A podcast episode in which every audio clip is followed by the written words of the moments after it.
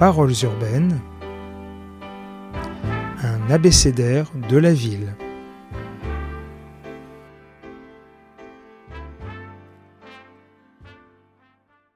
Des comme des mesures. Bonjour Thierry Paco. Bonjour. Alors, le plus simple, c'est que la plupart du temps, quand j'interroge les gens, on fait un mini CV en faisant la liste de ce qu'ils font et ce qu'ils font pas. Et, avec vous, c'est absolument infernal. Il y a beaucoup trop de choses. Donc, j'ai joué la facilité. Donc, d'abord, vous êtes philosophe, philosophe de la ville ou du fait urbain, et vous, vous préciserez ça si vous avez. En plus, on va poser une petite question sur la philosophie et la ville, parce que ça me paraît important.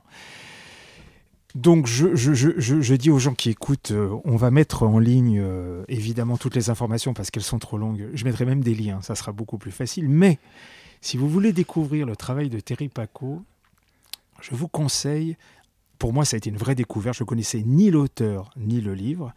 Donc c'est le livre de Colin Ward, L'enfant dans la ville, et Thierry Paco non seulement fait une présentation de l'auteur, fait une présentation du sujet, et c'est un petit cours d'urbanisme en creux un texte formidable. Voilà, si vous ne l'avez jamais lu, vous commencez par ça. En plus, je pense que c'est un livre auquel vous tenez beaucoup parce que la maison d'édition qui s'appelle Hétérotopia où vous êtes actif. Voilà, donc euh, bon, pardonnez cette facilité, mais je trouvais que c'était la bonne entrée. Voilà. Alors, justement, j'ai dit que vous êtes philosophe et j'ai une première question sur la discipline parce que c'est important sur ce qui va suivre. C'est quoi la philosophie de la ville Et je vais être un peu provocateur, ça sert à quoi? Alors, la philosophie de la ville, elle est en construction. Parce que euh, finalement, euh, ça n'existe pas. Euh, j'ai dû inventer l'expression philosophe de l'urbain. Je me suis autoproclamé titulaire d'une chaire qui n'a pas été reconduite par la suite quand je suis parti de l'Institut d'urbanisme de Paris. Et en fait, c'est simplement parce que je viens de la philosophie et puis que par les hasards de l'histoire, je me suis retrouvé enseignant dans une école d'architecture d'abord et je ne me voyais pas euh, simplement euh, parler de la sociologie, de l'architecture et de l'urbanisme. Et je me suis dit, tiens, qu'est-ce que les philosophes euh, ont à dire sur la ville?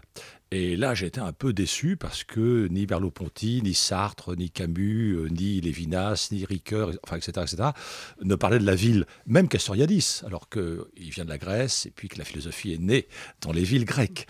Donc, euh, j'ai regardé un peu dans l'histoire et, dans l'histoire, c'est pareil. Il y a des textes, bien sûr, euh, de Descartes, de Voltaire sur la ville, mais c'est n'est pas une philosophie. Ils construisent pas un objet comme ça. Et le premier qui est passionnant, c'est Georg Simmel.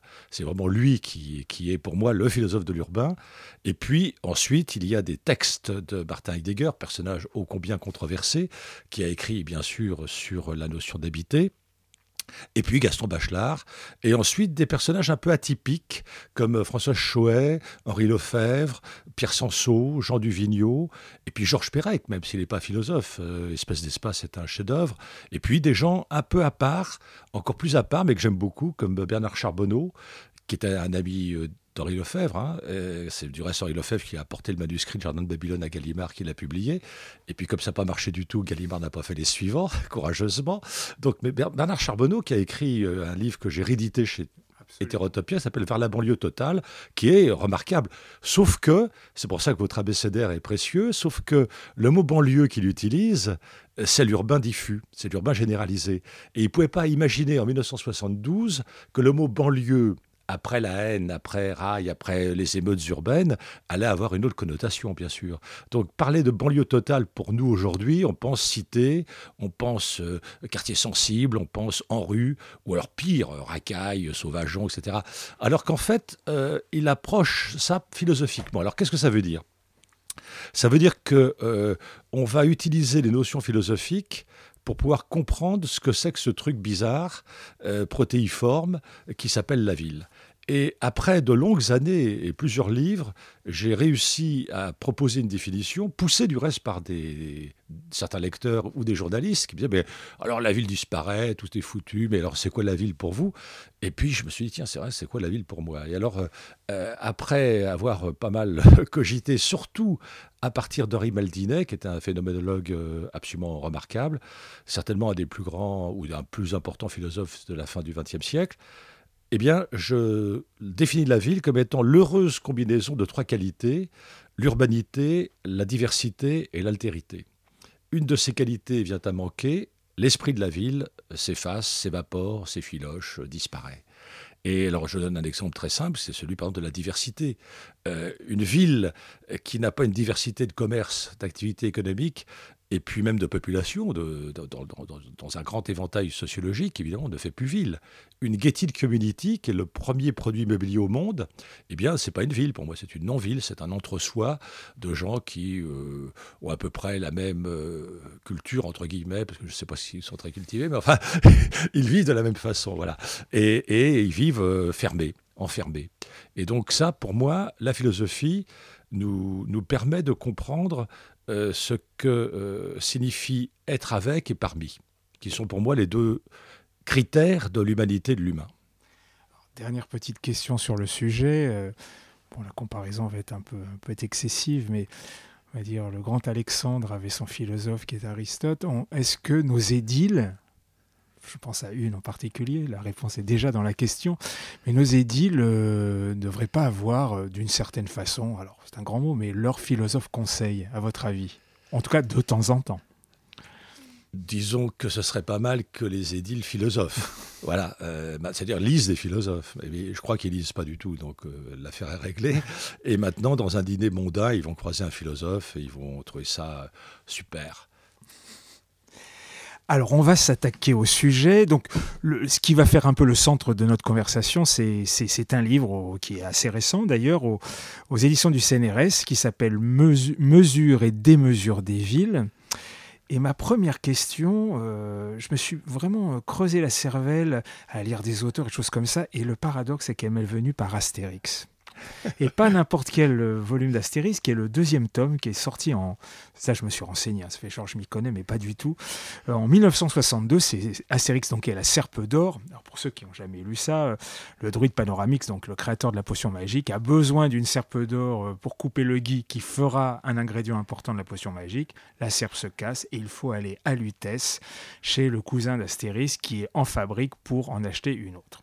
Et donc, il y a une petite case je pardonne, pardonnez-moi les historiens de l'urbain de prendre Astérix, où tout d'un coup, euh, Uderzo dessine ça presque en plongée.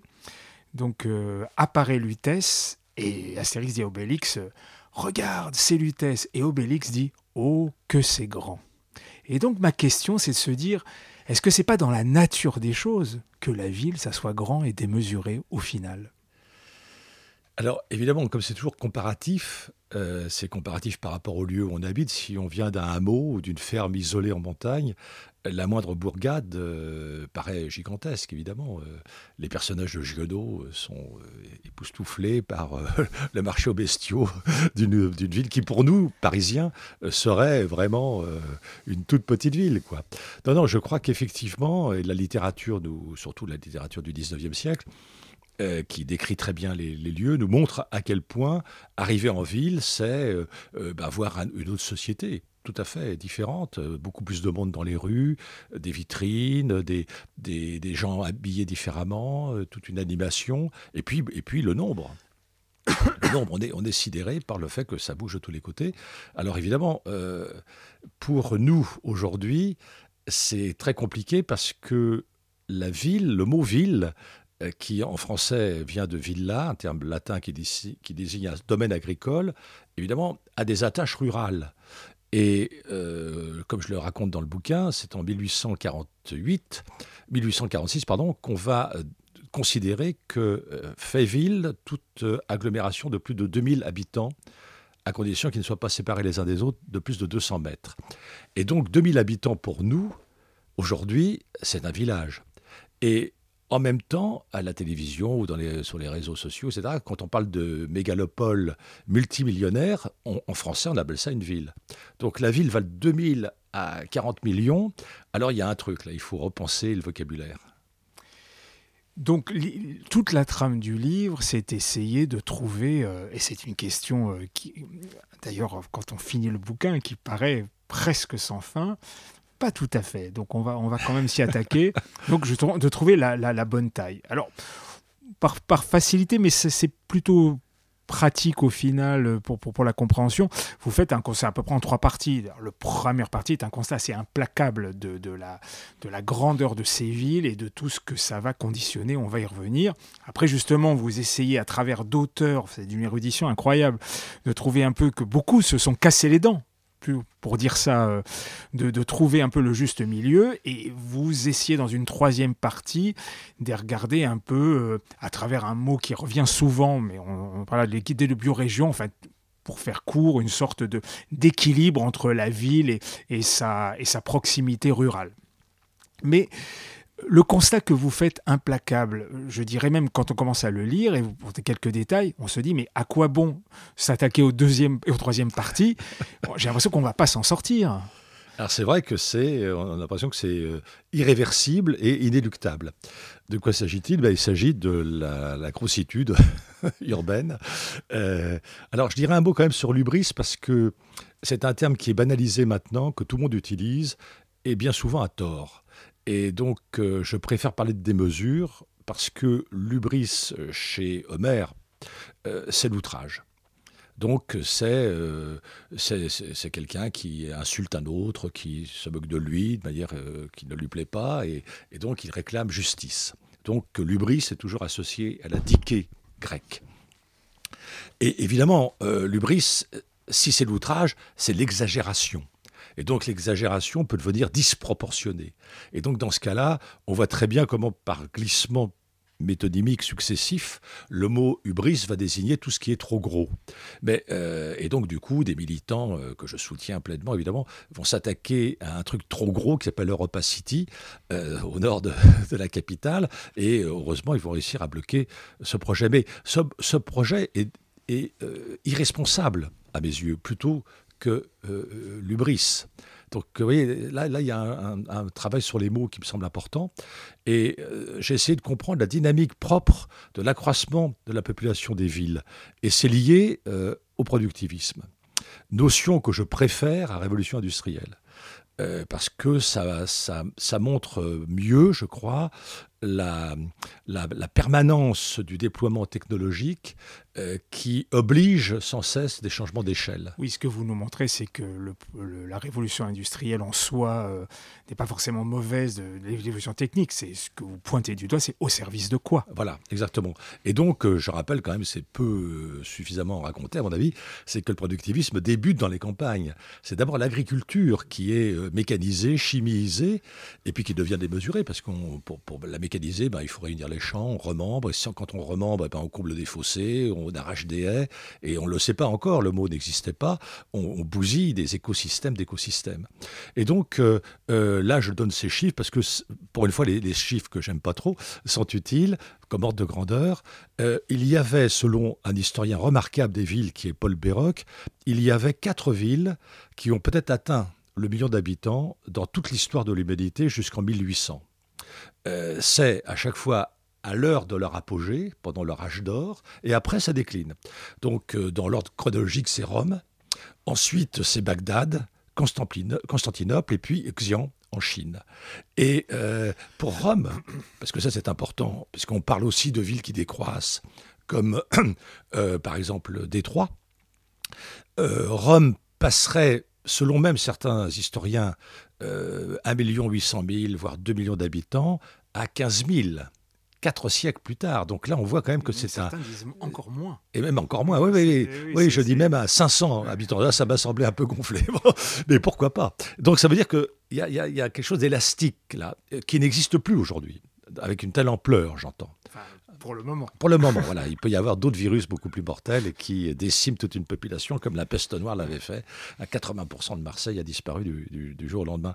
Euh, donc il y avait quatre villes. Et puis, avec le productivisme et le chemin de fer, n'oublions pas, qui permet euh, de faire circuler les matières premières, les sources énergétiques et les travailleurs, et les capitaux, enfin, et les marchandises, là, là, on va pouvoir mailler différemment le territoire.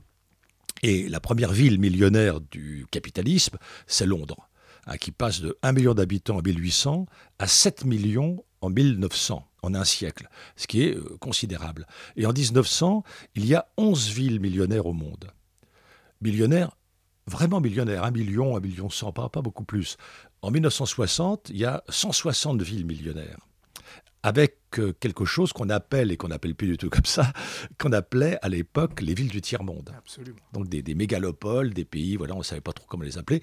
Ils étaient, ils étaient tout juste sortis de la décolonisation, ils étaient post-colonisés, mais ils ne le savaient pas encore.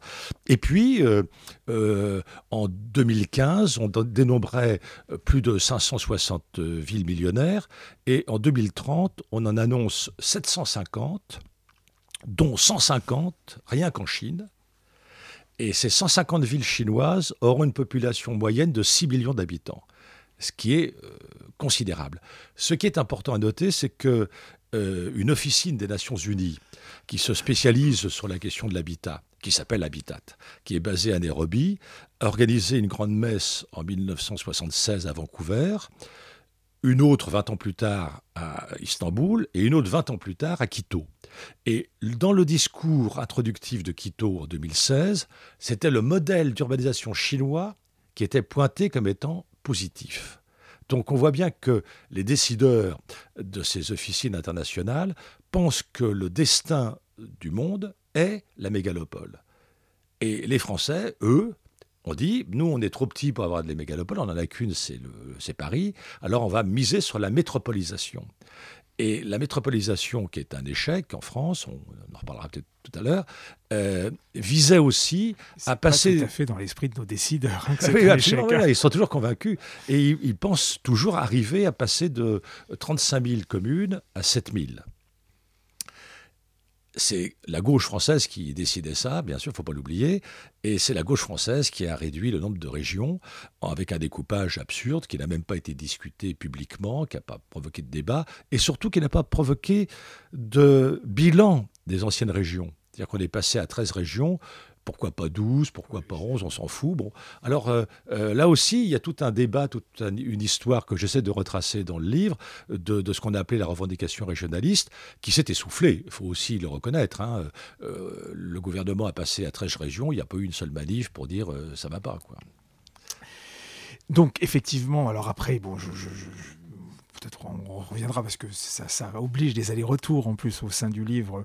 Il y a toutes les conséquences écologiques, euh, toutes les conséquences euh, sociales. Euh, on voit bien qu'il n'y a pas besoin d'être un grand spécialiste pour voir tout ce que ça provoque en termes, rien, qu'en forme d'inégalité. Enfin, le virus est un révélateur.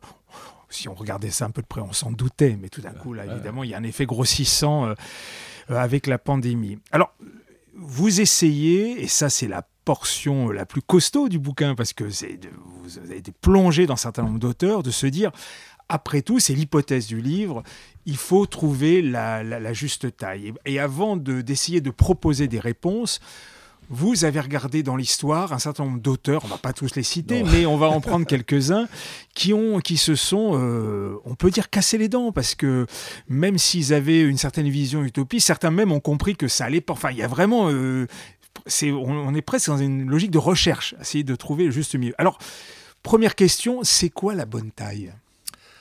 Alors, la bonne taille, euh, c'est celle qui n'est ni trop petite ni trop grosse pour déstabiliser les éléments constitutifs de l'ensemble qu'on examine. Donc là, il va falloir développer. Ah oui, oui, alors donc, bah, parce que c'est la bonne taille, c'est valable pour tout, hein, pas seulement pour la ville. Euh, euh, je pense que c'est valable aussi pour la famille, pour, pour, pour, une entreprise, pour, une équipe, enfin, etc., etc. Bon.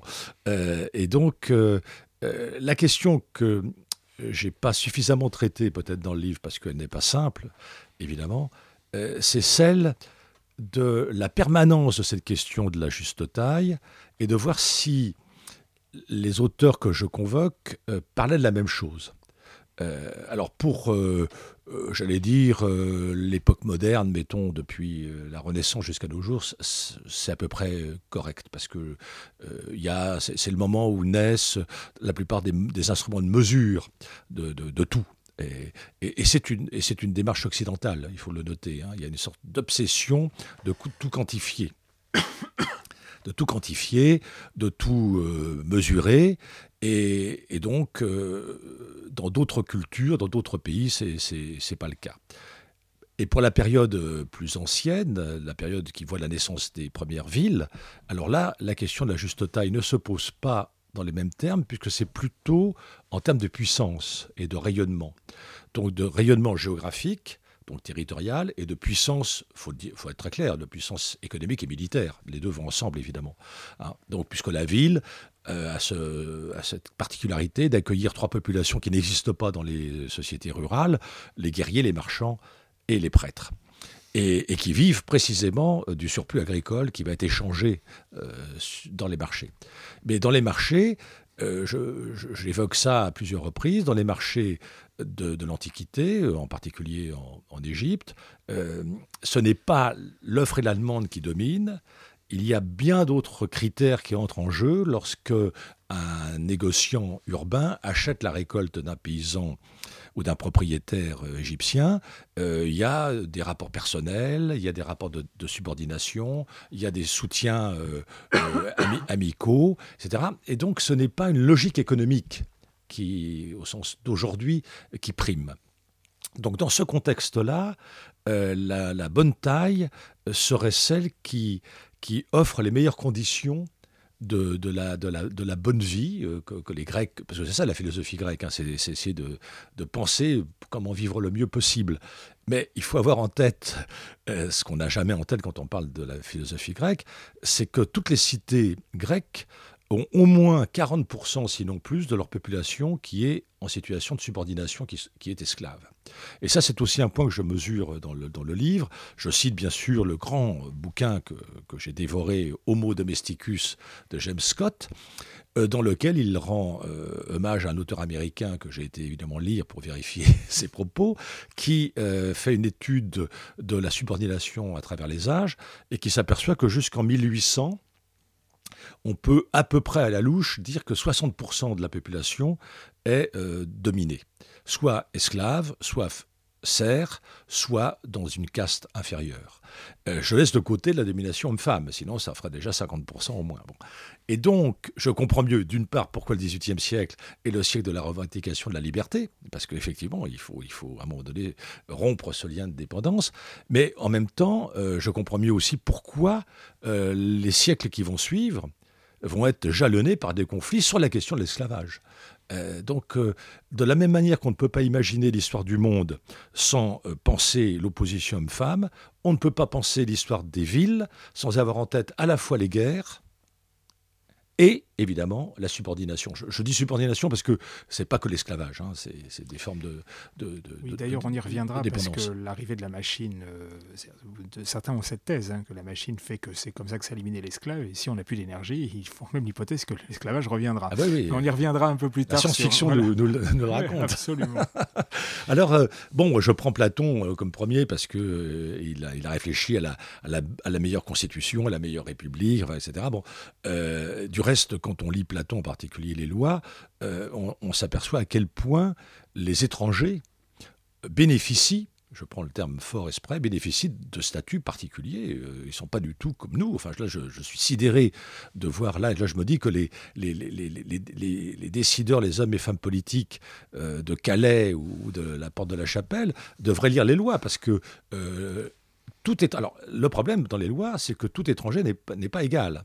Il y en a qui le sont plus que d'autres. Hein, donc, il y a, mais, mais il y a des statuts hein, entre le barbare, l'étranger qui a le droit d'exercer un métier, qui paye un impôt, qui est euh, protégé par une sorte de, parrain euh, originaire du pays, hein, un proxène, on l'appelle comme ça, qui, vient le, soutenir, etc.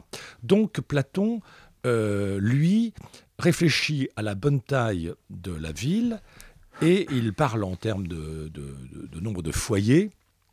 Donc après, il faut calculer euh, à la louche, encore une fois, que dans chaque foyer, il y aurait, euh, mettons, 5 ou 6 personnes libres, et ce qui fait en gros 30 000 habitants. Et euh, ce qui est important et, qu'on oublie bien souvent, c'est que chez Platon, tout citoyen a une double résidentialisation, une à la campagne et une à la ville. Donc, il ne pense pas l'opposition ville-campagne comme on va la penser par la suite, en particulier dans le marxisme. Là, on est plutôt euh, c'est un cas de figure très particulier, la Grèce. Euh, il n'y a pas d'empire grec comme il y aura un empire romain. Ce sont des villes, des villes, des cités-États qui ont leur constitution, qui ont leurs dieux, qui ont leur euh, lois, leurs leur pratiques, et puis leur rivalité, parce qu'elles sont souvent en guerre les unes contre les autres. Et donc là, Platon n'élimine ni l'esclavage ni la guerre. Donc on est dans une situation où la, bonne taille ne se construit pas sur la notion de paix, par exemple. Pour nous aujourd'hui, euh, si je prends euh, le mouvement écologiste, euh, imaginons qu'ils soient les, les, plus à même de réfléchir à la bonne taille, imaginons, ça va de soi que c'est pacifique. Sinon, ça vaut pas le coup de. Sinon, ça vaut pas le coup, évidemment, de se, bagarrer pour réussir à construire une ville de, bonne dimension. Après, Évidemment, comme la, population va très vite, l'importance de la population va très vite signifier la puissance du prince ou du seigneur ou du roi, euh, bon ben voilà, euh, ça c'est quelque chose qui va, qui va perdurer pendant des millénaires. Hein. Euh, Jean Baudin, philosophe bien connu du XVIe siècle, va dire voilà, il y, a de richesse que d'hommes. Et cette formule est reprise dans les discours de Mao Tse-tung, qui n'a jamais lu Jean Baudin, mais qui est persuadé qu'il n'y a, pas d'autre richesse que les, hommes. Euh, Staline avait dit la même chose, mais il y avait une virgule. Et après la virgule, il y avait les ingénieurs. Donc, euh, vous voyez que là, quand même, c'était une, partie seulement de la population qui était importante. Alors, la, la, bonne taille des villes pour euh, un autre penseur que j'aime beaucoup, sur lequel j'ai pas mal écrit, s'appelle Thomas More, euh, qui lui aussi a lu Platon. Il y a quand même des liens, bien sûr, hein, euh, une sorte de géohistoire comme ça des idées. Thomas More, lui, imagine 54 villes sur son île qui s'appelle Utopia, 54 villes qui sont identiques. Et alors c'est amusant parce que il écrit ce livre au moment même où il y a 53 comtés en, Angleterre, plus Londres, ce qui fait 54. enfin bon, je rentre pas dans les dates parce qu'il y a trop de, de, trucs à décoder comme ça qui sont passionnants. Et euh, là, lui, euh, d'abord, les maisons euh, sont très confortables. Euh, tandis que Platon évoque très peu l'intérieur de la maison de chacun, on a du mal à se la représenter. On, comprend l'agora, on comprend euh, les temples, etc. Mais là, euh, chez Thomas More, la, maison de chacun est, entre guillemets luxueuse pour l'époque, puisqu'il y a une cheminée dans chaque pièce, il y a soit des vitres, soit des, papiers huilés pour fermer les ouvertures, etc. Et puis, il y a un point que tout le monde a repéré, évidemment, c'est qu'il n'y a pas de serrure parce qu'il euh, n'y a pas de voleur, tout simplement, en utopie. Et d'autre part, euh, l'attribution du logement se fait par tirage au sort tous les 10 ans, afin d'éviter le sentiment de propriété privée. Donc euh, j'habite là pour 10 ans, puis je redéménage, et puis voilà. Donc j'ai d'autres aussi d'autres réseaux de voisinage, parce qu'il n'y a pas de cuisine, parce qu'on ne mange pas chez soi, on mange au restaurant communautaire du quartier.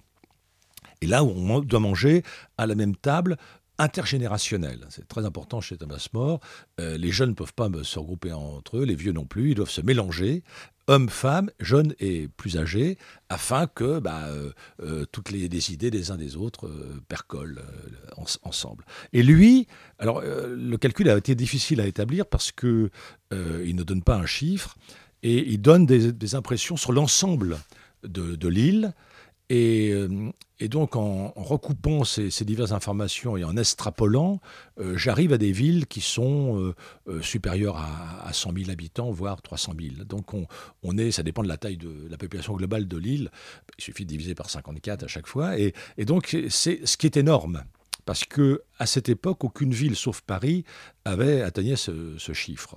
Euh, L'Angleterre de l'époque est toute petite, attention, hein, c'est pas le Royaume-Uni, c'est que l'Angleterre.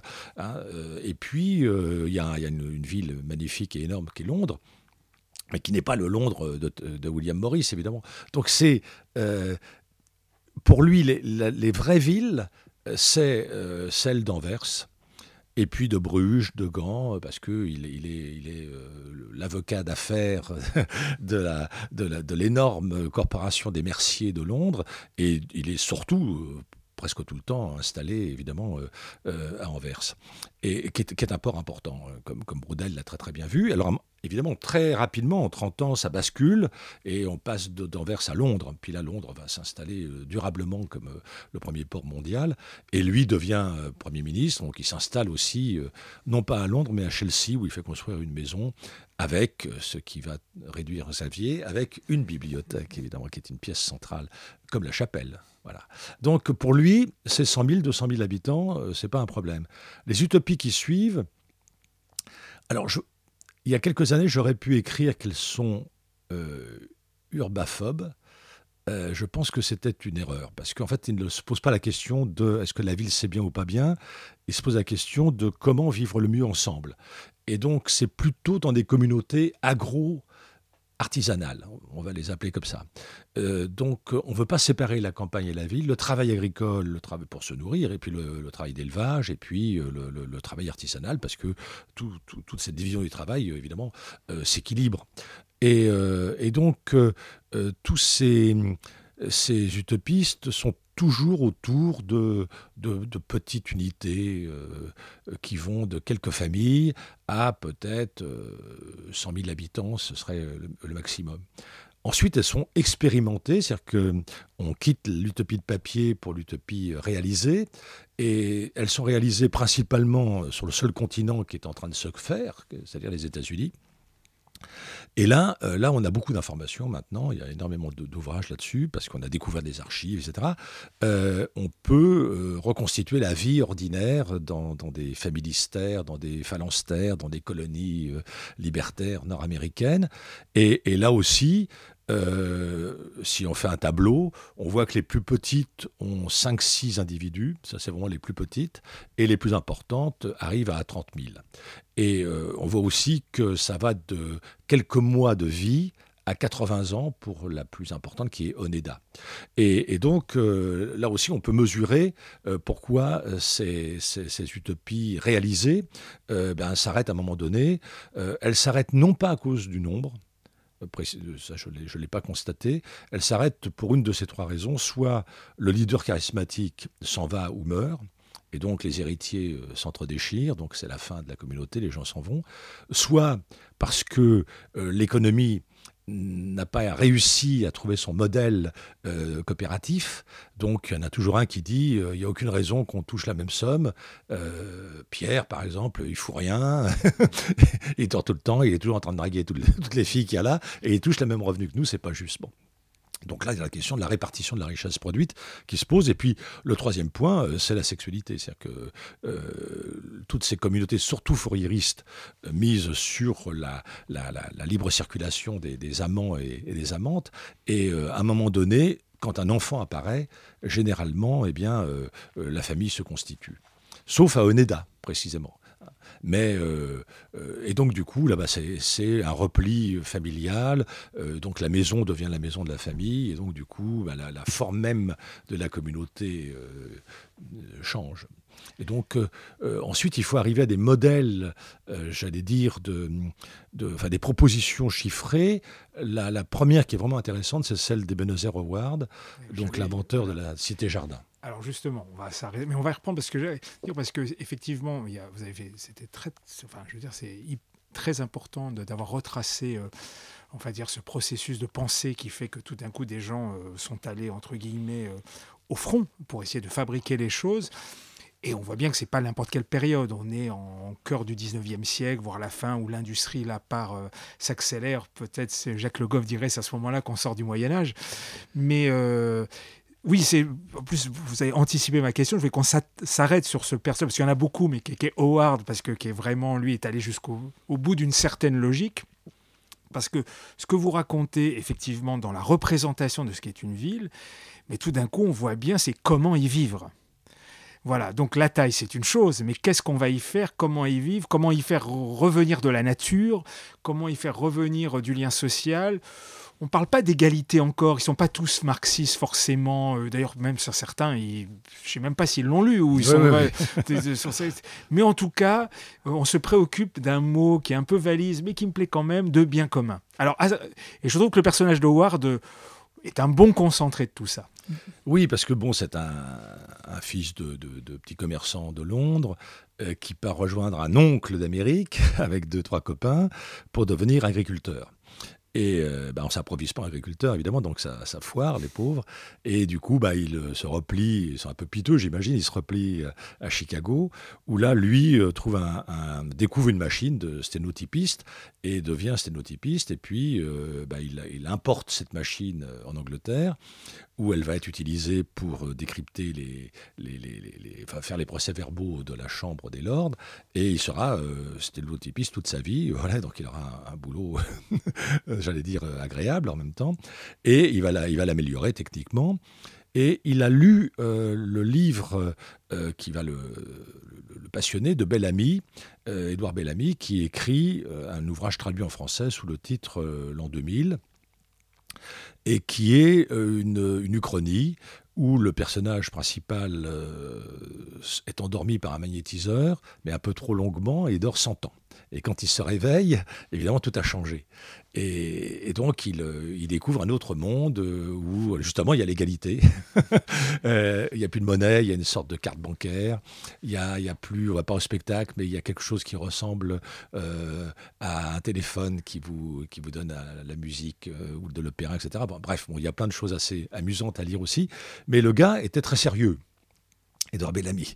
Du reste, il fera un deuxième livre qui n'aura pas du tout le même succès planétaire, qui s'appelle Égalité, et il va être à l'origine d'un mouvement euh, euh, politique important aux États-Unis, puisqu'ils présenteront même des candidats. Enfin, c'est un, parti, euh, un parti populaire. Bon, je ne dis pas populiste du tout, mais parti populaire. Bon, je reviens à Ebenezer Howard. Donc, lui, il est marqué par ce bouquin, et il l'amène aussi en Angleterre euh, même si c'est la même langue, c'est pas les mêmes réseaux de distribution des livres, donc il essaye de le faire publier euh, en, Angleterre et, ça marche. Mais lui, ce qu'il va surtout euh, tirer de ce livre, c'est l'importance du système coopératif, qui a une existence déjà anglaise avec les chevaliers de Rochdale, enfin au milieu du XIXe siècle, qui s'associent pour acheter les biens et les vendre dans des coopératives aux travailleurs, sans la marge habituelle, euh, ou une marge plus petite.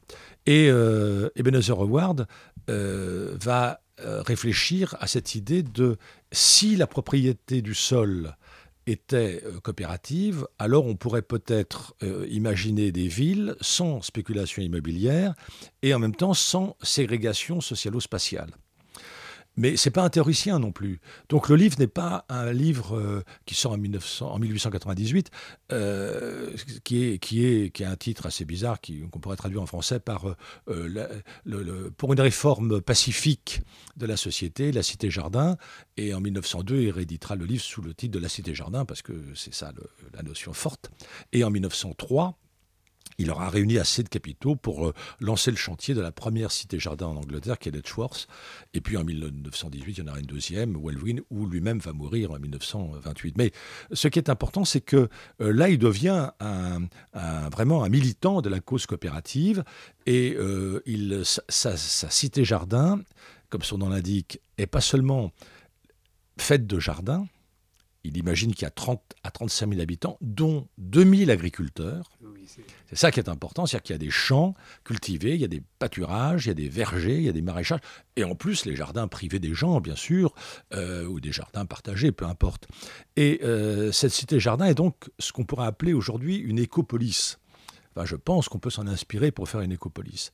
Et dans un autre livre que j'ai publié il y a quelque temps, qui s'appelle Ville vorace, ville frugale, euh, qui est un livre collectif que j'ai co-dirigé avec Gilles Fumet, il y a un article traduit de l'anglais euh, qui a été écrit par un chercheur français, Yves Cabane, mais aussi par Philippe Ross, qui est l'ancien maire de Letworth, et qui nous montre que cette ville, Cité-Jardin la première, eh bien, fonctionne toujours, et que, euh, effectivement, le sol est toujours la propriété de la coopérative, les gens sont propriétaires de leur maison, et donc du coup ça a protégé euh, toutes, ça a fait des réserves finalement euh, naturelles, parce qu'il y a moins d'agriculteurs qu'à l'époque, mais il y a toujours de la production de biens agricoles bio maintenant, et donc il y a toujours cette espèce de, conviction que toute ville devrait non pas s'autosuffire, c'est difficile, mais produire une grande part de ce qui est consommé euh, sur place. En particulier, par exemple, les laitages, les fromages, des choses comme ça. Donc, euh, Sommer va écrire un manifeste pour la cité-jardin du 21e siècle, parce qu'il dit, bah voilà, euh, essayons de prendre conscience que c'est que c'est une bonne taille. Et lui, il insiste sur demande là-dessus. Alors, ce que je voudrais insister, parce que juste un point, parce qu'on l'oublie tout le temps, c'est que euh, chez Ebenezer Howard, ces cités-jardins sont modernes, c'est-à-dire qu'elles bénéficient de toutes les technologies de l'époque, l'électricité, le gaz, le train qui est électrique, et on va travailler, pour certains, en train électrique dans d'autres villes au voisinage. Et si cette cité-jardin dépasse les 35 000 habitants, on en crée une autre. Et l'ensemble de cinq ou six cités-jardins constitue pour Never Award la cité sociale. On oublie souvent la cité sociale parce qu'elle n'a jamais été réalisée. Mais c'était, lui, c'était son but. C'est-à-dire qu'une euh, ville toute seule ne peut pas vivre en autarcie. Donc il faut faire des, voilà, des assemblages, un réseau. Et ce réseau, eh bien, euh, il a une vertu, c'était une vertu sociale. Donc, euh, c'est vrai que là, là on n'a pas le temps, hein, Xavier, de rentrer dans le détail de, ce qu'est le socialisme en Angleterre, avec le Labour Party, avec euh, les, syndicats. C'est pas du tout la même, le même schéma qu'en France. En France, le, théoricien de la coopérative s'appelle Charles Gide c'est l'oncle du célèbre romancier, et Charles Gide, euh, qui est un des cofondateurs des universités populaires, des musées du soir, enfin c'est un type vraiment magnifique, hein. ah oui, extraordinaire, euh, a créé ce qu'on a appelé par la suite l'économie, l'école économique de Nîmes, mais ça n'a pas pris parce que c'est nous on a une autre histoire avec le collectivisme avec, euh, bon, bah, évidemment, euh, Jules Gued, enfin, puis, qui va donner naissance ensuite à la SFIO, etc. etc. N'oublions pas que le, le, leader euh, de, des jardins ouvriers, l'abbé Lemire, était guédiste. Et il a voté la séparation de l'Église et de l'État. Donc là aussi, on, a un curé rouge, comme on dirait aujourd'hui. Donc il, il faut. Et l'Angleterre, c'est tout à fait autre chose alors que c'est en face. Quoi. Hein. Et, donc, euh, l'idéal coopératif, même lorsque Henri Sellier importe la Cité Jardin en France et crée Suresnes, euh, enfin, ou développe Suresnes de cette manière-là, euh, ce n'est pas du tout les mêmes mécanismes. Non, oui, non, on est vraiment dans autre chose. Et d'ailleurs, c'est ça qui est intéressant euh, avec le cas de Howard. Alors, je, précise qu'il y a énormément d'autres auteurs. Euh, ça suit pas, pas, exactement une chronologie d'ailleurs. Euh, c'est vraiment des, différentes photographies et des touches de gens qui sont vraiment ont mis les mains dans le cambouis pour être un peu, un peu, un peu grossier, mais dans le bon sens du terme, pour essayer de voir comment on pouvait mettre ça en place. Alors, D'ailleurs, ça renvoie à des questions sur Howard et sur le, le rapport au sol quand évidemment, euh, mais on va revenir, on va en parler un peu dans la troisième partie, euh, quand évidemment l'alpha et l'oméga maintenant de nos métropoles, c'est la rente foncière euh, avec son agrégat de la rente financière, enfin une sorte de partie de ping-pong absolument infernale dans lequel on, on est entré. Et d'ailleurs, vous pointez un peu sur la question capitalistique, mais on va en parler maintenant. Donc, il y a une troisième partie d'essayer de trouver, voilà, maintenant d'essayer de trouver maintenant la, une sorte d'échelle sur ce qui se fait déjà, sur euh, des gens qui y travaillent. Et donc il y a une sorte de fil rouge, on va dire, euh, de la biorégion urbaine jusqu'à la plénitude en passant par la topophilie et on va s'arrêter sur ces points-là.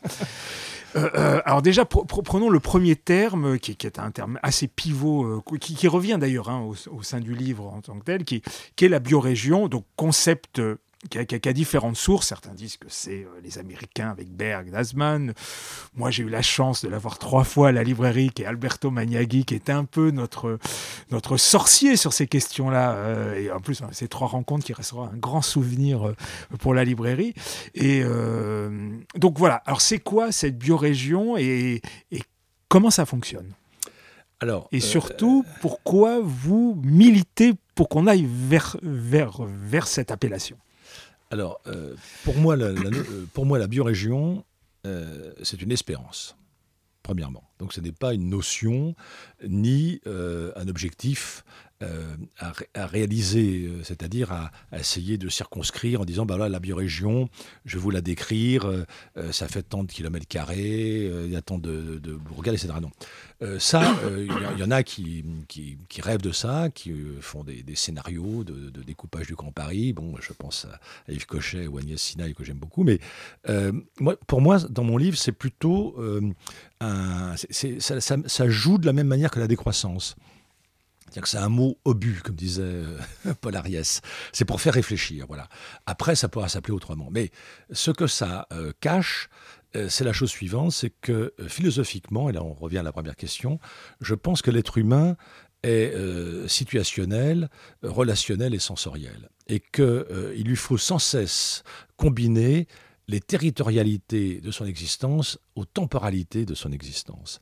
Et donc que nous ne serons jamais un individu d'une ville ou d'un quartier, parce que précisément, on change dans sa vie, donc là, la temporalité du, du, destin humain, et puis on change selon les temporalités du jour, de la nuit, des saisons, etc. etc.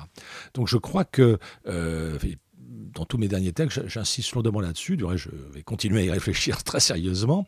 J'avais appelé ça, mais ça n'avait pas pris dans un petit manifeste, j'avais appelé ça l'écologie existentielle. J'avais publié ça chez François Bourrin il y a une quinzaine d'années, mais euh, j'y crois à nouveau. Et je, vais essayer de montrer à quel point le vivant aussi a ses territoires et le vivant a aussi sa temporalité. Donc, euh, si l'on veut vivre en, bonne intelligence, nous les humains avec les non-humains, il faut qu'on soit au courant de leur territorialité de leur temporalité, et qu'on ajuste ou pas les nôtres. Enfin, Donc, du coup, ça veut dire qu'on on dépasse le cadre de la ville. Alors, la, notion de biorégion que, que j'ai rencontrée pour la première fois, euh, comme vous, chez Alberto Maniaghi, qui a été publié, ne l'oublions pas, par François Chouet, parce que le, livre était refusé partout, et François Chouet en a fait une traduction euh, réduite, parce parce que le livre italien euh, donne des exemples italiens qui n'auraient pas trop parlé au public français, et elle a réussi non sans mal. Quoique la Toscane parle de plus en plus au public français. Oui, quand même. Mais, euh, et, elle a réussi non sans mal à, convaincre euh, Mardaga de le publier en Belgique. Le, livre à ce moment-là a très très bien marché. L'éditeur n'a pas remboursé la traduction que François Chaud a avancée. Le droit de, Alberto n'a jamais reçu un droit d'auteur. Enfin bon, peu importe. Mais euh, ce qui explique pourquoi les livres suivants ont été faits par Hétérotopia, parce que ça c'était, enfin, pas correct, quoi. Ça s'était pas bien passé. Et euh, la notion a commencé à prendre comme ça. Et euh, à ce moment-là, d'autres personnes se sont intéressées à cette notion, en particulier Mathias Rollo, qui, lui, a repéré plutôt le versant si je puis dire, le bassin versant euh, nord-américain. Bon, et, effectivement, c'était intéressant. Moi-même, j'avais déjà écrit un article euh, généalogique là-dessus, euh, où j'avais été étonné de rencontrer Peter Berg dans la revue Éléments. Euh, donc la, seule revue française qui ait fait état du biorégionalisme est celle d'Alain de Benoît, ce qui personnellement euh, ne me plaisait pas. Donc, euh, bon, attends, il faut. Qui, dans la vision d'Alain de Benoît, est assez cohérent d'ailleurs. Oh, en plus, oui, bien sûr. Oui. Non, puis c'est quelqu'un indéniablement très cultivé, lisant plusieurs langues. Enfin bon, il a une bibliothèque personnelle de 100 000 volumes, paraît-il, donc c'est c'est pas un méchant homme. Et, et donc, ensuite, j'ai essayé de, de, lire évidemment des deux côtés. Et dans un livre qui vient de paraître chez Hétérotopia, justement, sous la direction de Richard Pereira, euh, Comment enseigner la biorégion, je fais un long interview d'Alberto Maniaghi. Euh, parce qu'il est, il est souffrant, donc il, c'était oui, oui, il est très âgé maintenant. Très malade. Enfin, donc, donc c'était pas, il n'y avait pas d'autre solution que de, que de le questionner. Il se prête volontiers au jeu, il répond remarquablement bien, et donc c'est une sorte euh, de, parcours intellectuel euh, qui va du, marxisme 68 art à sa découverte de la biorégion et la manière dont lui l'a définie, connaissant la version nord-américaine, mais ne la partageant pas euh, totalement, et mettant au point la fameuse société des territorialistes. Dans le cas français que j'essaye de raconter, l'histoire du mot région a euh, un tout autre parcours. Euh, elle est liée en France, la revendication régionale ou régionaliste est née de la volonté de déconcentraliser et de décentraliser. Donc en fait, c'est alors là aussi, il y a des, des, des, pour garder cette dichotomie qui est pas très bonne, enfin bon, peu importe. Il y a des penseurs de droite et des penseurs de gauche qui sont régionalistes parce qu'ils sont contre euh, l'omniprésence et l'omnipotence de la capitale, quoi, qui attire tout à elle, et donc qui veulent décentraliser. Le premier décentralisateur, c'est Proudhon, et Proudhon aura une lecture de droite et une lecture de gauche. N'oublions pas qu'il est, est encensé sous Vichy, donc euh, il y a là il y a une sorte de, kidnapping d'une pensée, mais qui s'y prête peut-être aussi, donc c'est ça qu'il faudrait regarder plus en détail, et qui va avec le fédéralisme. Donc euh, euh, il y a un livre important qui est signé Jean-Charles Brun, Charles Brun étant le nom propre. Jean-Charles Brun, un livre qui s'appelle La Région et qui sort en 1911 dont j'ai trouvé la référence dans La Cité à travers l'histoire de Lewis Mumford. Donc voilà, c'est pour dire que euh, on ne la trouve pas sous la plume des géographes français, qui ne le mentionnent pas à ma connaissance. Alors ensuite, j'ai trouvé chez Marie-France euh, euh, tu couperas là. Oui, oui, il n'y a aucun souci. comment s'appelle-t-elle C'est pas. Taillère, c'est. Oui, oui, de, tu vois, tu vois, mais je l'ai dans la bibliographie. Là, mais, c'est pas. Thiès, voilà. voilà. Attends, je reprends. Et on, trouve évidemment euh, une réflexion et même une biographie de, Jean-Charles Brun euh, chez Anne-Marie Thiès, qui a beaucoup travaillé sur euh, justement les langues régionales en France et puis le, mouvement régionaliste. et donc là, c'est intéressant parce qu'il y a cette idée que. donc on ne parle pas de biorégion, on parle de région. Et ces régions, Jean-Charles Brun en fait un État parce que c'est un débat euh, de découper la France autrement. Et il mentionne, je crois, une trentaine de propositions, dont l'une de Paul Vidal de la Blache. Et ça va de 7-8 régions à euh, une centaine. Donc euh, on voit bien que les gens carburent, ils réfléchissent, ils disent mais comment voilà cet hexagone, comment le, on, laisse de côté les colonies, hein, c'est que l'hexagone et comment on va faire pour que, pour que ça fasse sens pour les gens? On part du vécu des gens, de leur vie, de leur langue, de leur culture, de leur culte, etc., de la gastronomie. Enfin, tout est pris, comme Alberto Magnaghi le fait aujourd'hui pour la biorégion euh, des Pouilles ou de la Toscane, évidemment. Euh, on fait d'abord un diagnostic territorial, mais on prend tout, y compris les adages populaires, euh, l'argot, etc., etc., Et donc, Jean-Charles Brun, lui, il milite plutôt pour l'idéal en général régionaliste, et évidemment, il va s'appuyer sur les folkloristes. Alors là aussi, c'est une autre histoire qui mériterait d'être faite. On a déjà beaucoup d'éléments, hein, avec le Musée des Arts et Traditions Populaires, donc la, grande exposition universelle de 37, etc., etc. Et Vichy va s'appuyer aussi sur le retour à la terre et le retour au terroir. Mais euh, là aussi, il y aura euh, une vision de droite et une vision de gauche qui vont s'affronter. Ce qui est intéressant, c'est que dans cette notion de biorégion, on voit bien que on n'est pas dans une opposition ville-campagne, on n'est pas non plus dans l'idée euh, d'un étalement urbain, on est de, de, trouver à un moment donné une bonne échelle. La ville évidemment, a besoin de la campagne inversement. Y a des tas de fonctions. En plus, on croit à la division du travail dans le sens de Norbert Elias et de se dire, bah voilà, comment on va trouver à un moment donné, de façon malléable, si j'ai bien compris, euh, un territoire qui va bien associer la ville et la campagne, pour faire court. Et voilà, donc vous, vous évidemment, vous militez pour ça dans, dans, dans, le livre. Et alors, il y, a deux autres éléments qui viennent euh, s'agriffer à ça. C'est la topophilie, je voudrais vous dire un petit mot. Et puis, évidemment, on conclura là-dessus, c'est l'idée de plénitude, voire même, je crois que vous parlez de juste plénitude. Et c'est là, évidemment, où tout d'un coup, on pourrait être, euh, je vais jouer le pessimiste de, service, de se dire, vu ce qu'il y a en face, je ne sais pas comment on va y arriver, mais revenons à la question, topophilie, juste plénitude. Qu'est-ce que vous voulez dire par là? bah, je veux dire par là que l'être humain étant euh, situé, voilà, il, est, d'un lieu, il est aussi d'un milieu euh, social, culturel, taratata, bon. Et euh, du coup, j'aime bien cette idée de topophilie.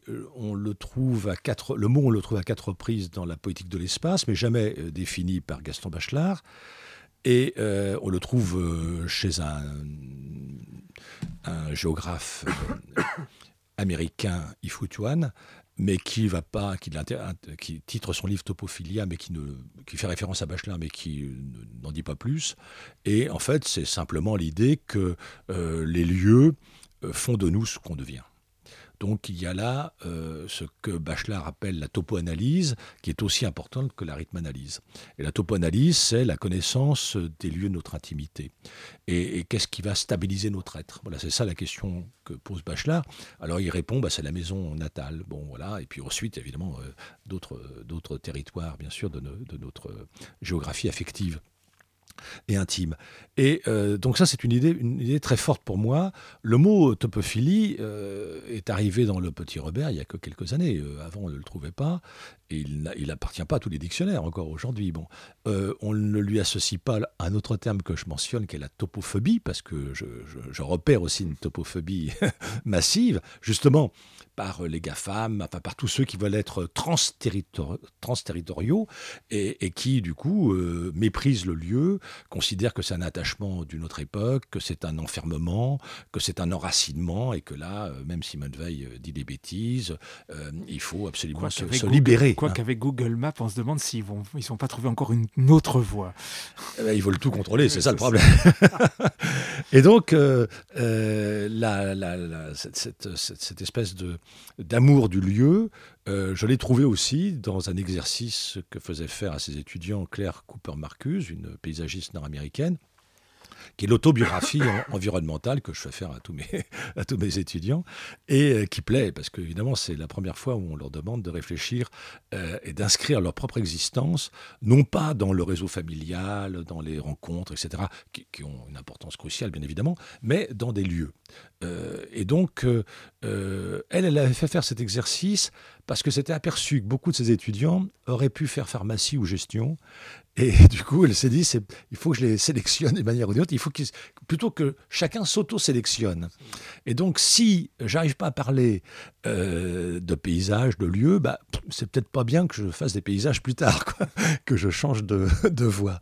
Voilà. Donc ça m'avait beaucoup plu cette, cette idée de, Claire euh, Cooper Marcuse.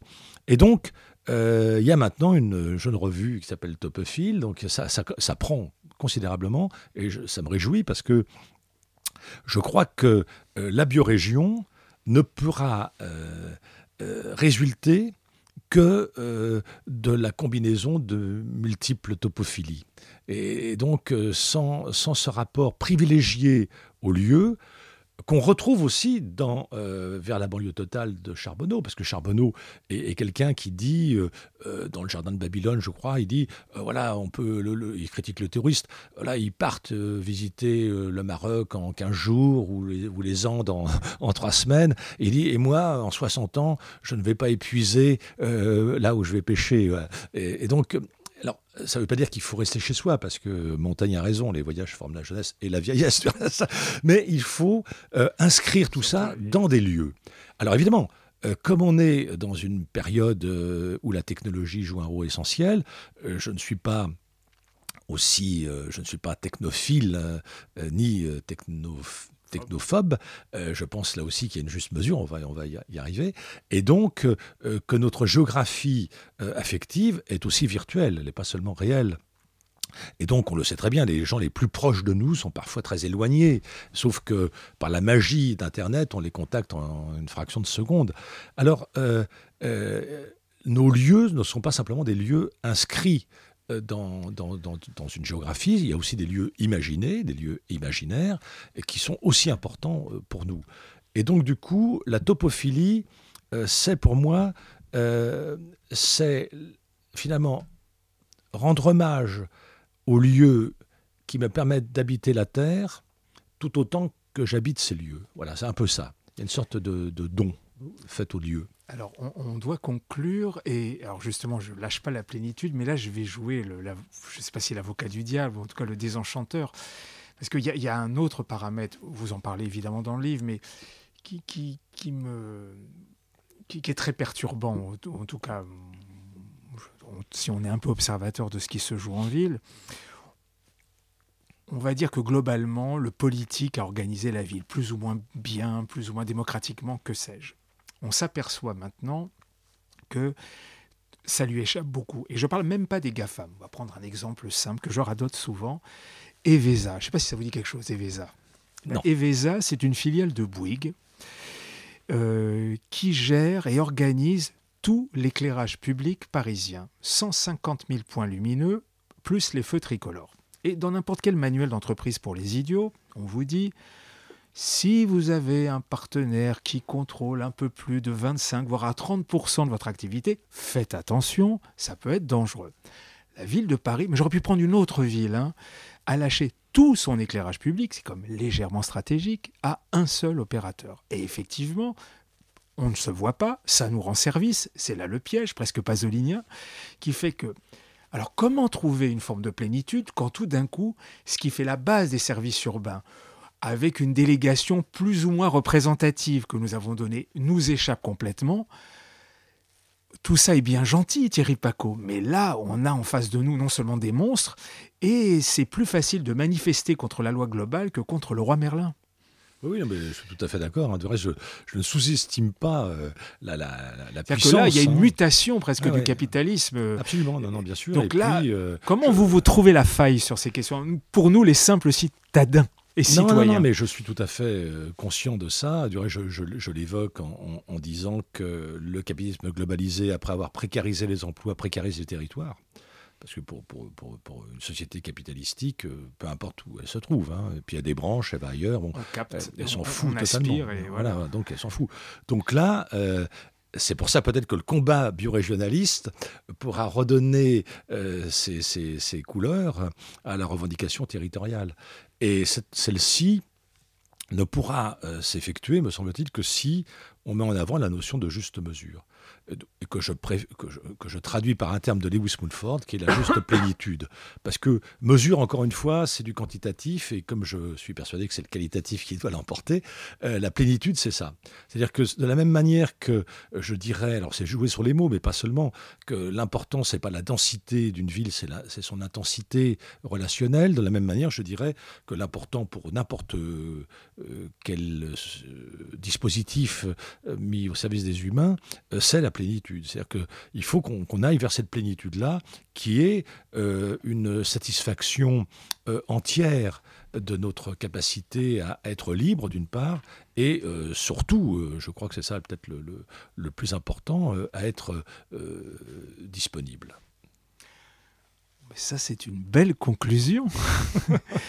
Un grand merci d'avoir joué le jeu. Je rappelle l'ouvrage, donc c'est Mesures et démesures des villes aux éditions du CNRS. Merci Thierry Paco. Bah, merci beaucoup et vive la librairie. Et à bientôt. Paroles urbaines, un abécédaire de la ville.